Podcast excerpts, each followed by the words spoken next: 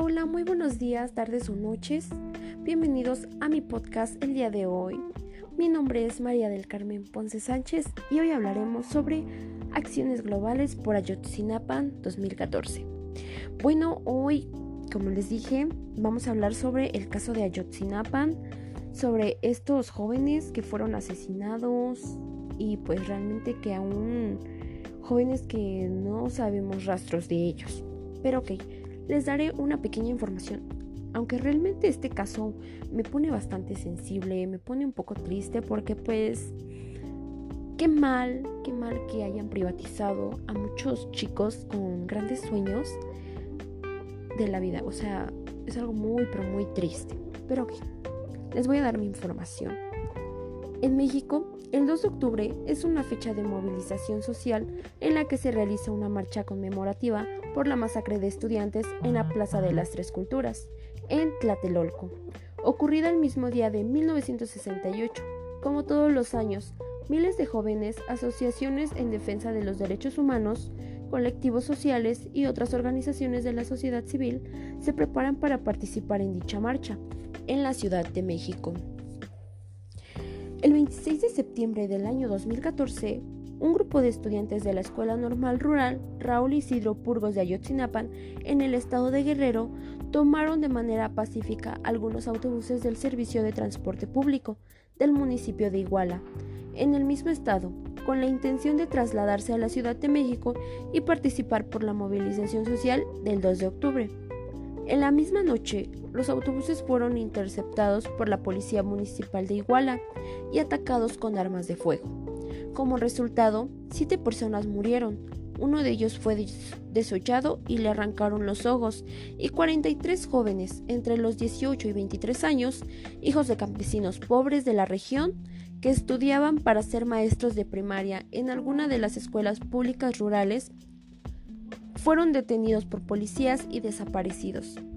Más tarde, de esa misma noche, continuaron las agresiones contra los estudiantes y contra la población en general, ya no solo por parte de, agentes estatales, sino también por civiles que, como después se demostró, eran parte de la estructura de, de, una organización criminal fuertemente imbricada por las instancias estatales presentes en esa zona de Guerrero denominada Guerreros Unidos. No tenemos armas, no tenemos armas, ayúdennos, somos estudiantes. Fueron aquellos gritos acompañados de imágenes que se obtuvieron de los celulares de los videos que grabaron los estudiantes que presenciaron los trágicos sucesos, tanto el 26 como del 27 de septiembre del año 2014, relatan las crónicas de aquella época. El sábado de aquella noche fue de 43 jóvenes desaparecidos, 6 personas ejecutadas, entre ellas 3 normalistas. En total, más de 180 personas fueron víctimas directas de violaciones a derechos humanos esa noche y alrededor de 700 personas resultaron víctimas indirectas, considerando a los familiares de, de los agraviados. Como hemos anticipado, la inseguridad y la violencia en México no iniciaron con la barbaridad de Ayotzinapan.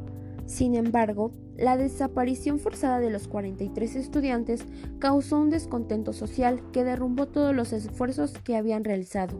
Hubo, hubo protestas, marchas, huelgas, un descontento social a causa de la represión por parte del Estado, se hicieron paros en distintas universidades alrededor del país, lo cual significó un duro golpe para los hacedores de la política. En las protestas y en las huelgas, algunos carteles expresaban consignas como Los queremos vivos, una sola voz, justicia para Yotzinapan, indignante vivir en un país que asesinan a estudiantes, y cuánto dolor nos cabe en el cuerpo antes de estallar. Al finalizar la marcha, ya en la Plaza Liberación, algunos participantes comenzaron a montar altares por los desaparecidos, colocando veladoras y carteles con los rostros de los estudiantes normalistas. Se leyó un, pronunciamiento y se hizo pase de lista. Los derechos humanos. El movimiento Yo Soy 132 en 2012 se conformó de la convergencia en trayectorias, en trayectorias amplias y emergentes de activismo proceso que posibilitó la configuración de una red de activismo y que se recreó en tres diferentes contextos y temporalidades. En 2014, el acontecimiento de Iguala definió la activación de muchos de los actores de la red de activismo y detonó procesos de creación y producción política. A partir de sus referentes espaciotemporales, con su vínculo al subjetivo, la participación de los jóvenes activistas en las acciones colectivas por Ayotzinapa puede ser entendida desde su tránsito hacia el empoderamiento de donde emociones y referentes culturales dieron muchos cambios a la sociedad. Bueno, como podemos ver, este lamentablemente es un tema bastante triste, ya que muchos jóvenes eh, les quitaron la vida, no cumplieron sus sueños, las familias no saben rastro de ellos, de algunos aún, y pues realmente es algo triste porque esos jóvenes no tuvieron derecho a su vida, no tuvieron derecho a nada y lamentablemente qué mal que vivamos en un mundo así, donde no hay justicia, donde la muerte no se puede no se puede hacer justicia y pues es todo por el día de hoy. Muchas gracias por su atención y nos vemos hasta la próxima. Adiós.